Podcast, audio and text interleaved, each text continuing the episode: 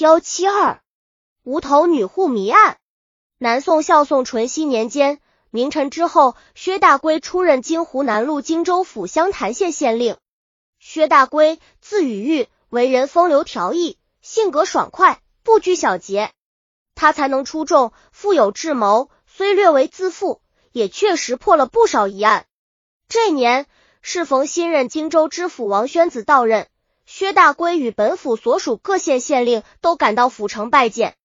在酒宴上，王知府无意间谈到湘乡县发生了一件疑案：王家庄有个财主的女儿王小娇，夜间突然被人杀死在闺房里。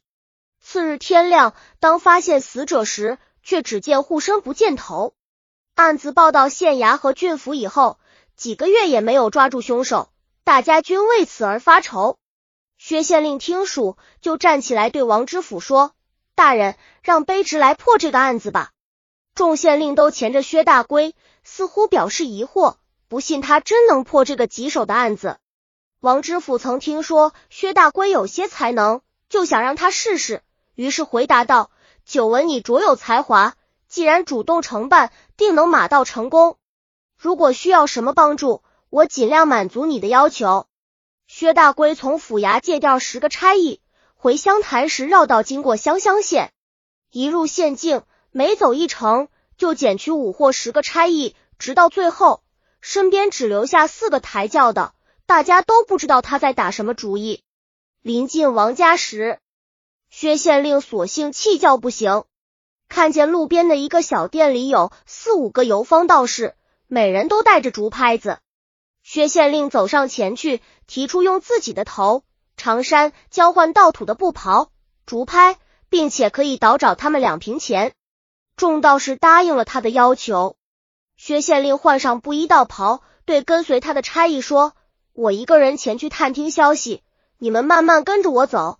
等我把竹拍子扔掉后，你们立即赶上来，慎勿误事。”差役们齐声答道：“遵命。”薛县令走进村头的一座矮房，屋里只有一个老妇。薛县令问道：“老人家，我是由方到土，走到渴了，请问您家有米酒吗？”老妇回答：“本村的酒卖二十四钱一升，我家里却没有酒。”薛县令取出一百钱，请他帮忙买两升酒来。该老妇见有利可图，就拿着酒壶出去，一会儿酒买来了。薛县令请坐下一块喝几杯，他非常高兴，就端了盘熟牛肉与薛大龟共饮共食。酒至半筹，薛县令与老夫拉起了家常。老人家，看你们村安安静静，想来日子一定过得很好吧？别提了，村里正不安宁呢。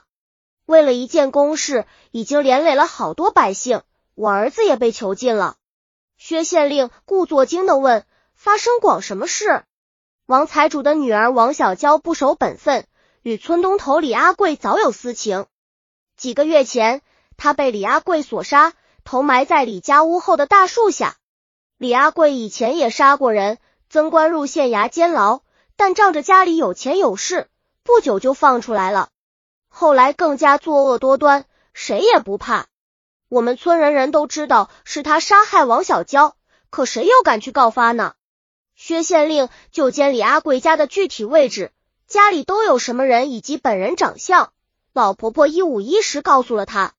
薛县令来到李家门前，合着竹拍的节奏，唱起了请求布施的歌。一会儿门并了，出来两个人，给赏他十个铜钱。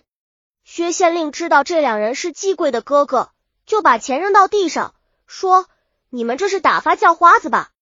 又给五十文钱，还嫌少，增加到一百钱，仍嫌少，并说道：“听说您家乐善好施，特意走了很远的路来化缘，不给够一千文钱，我绝不离开。”越吵声音越大，周围邻居听见吵闹声，都出来观看。那几个差役也混入了人群中。两人以为倒是绝非凡俗之辈，连忙好言劝慰。李阿贵在屋里听了。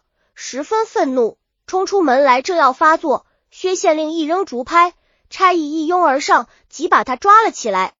县令狠狠打了李阿贵几耳光，骂道：“你杀了王小娇，还想抵赖吗？”我是本县捕道官，休得抗拒。李阿贵明白大势已去，只得就擒。薛县令带着众人来到屋后大树下，果然挖出了王小娇的脑袋。薛县令将罪犯借送到荆州，荆王知府亲自审讯，他乖乖的交代了自己阴间杀人的经过。薛县令更受到赞赏，于是荆王知府与所属官员联名上奏举荐，就被调到京城任职。周展科剧宜监制编写。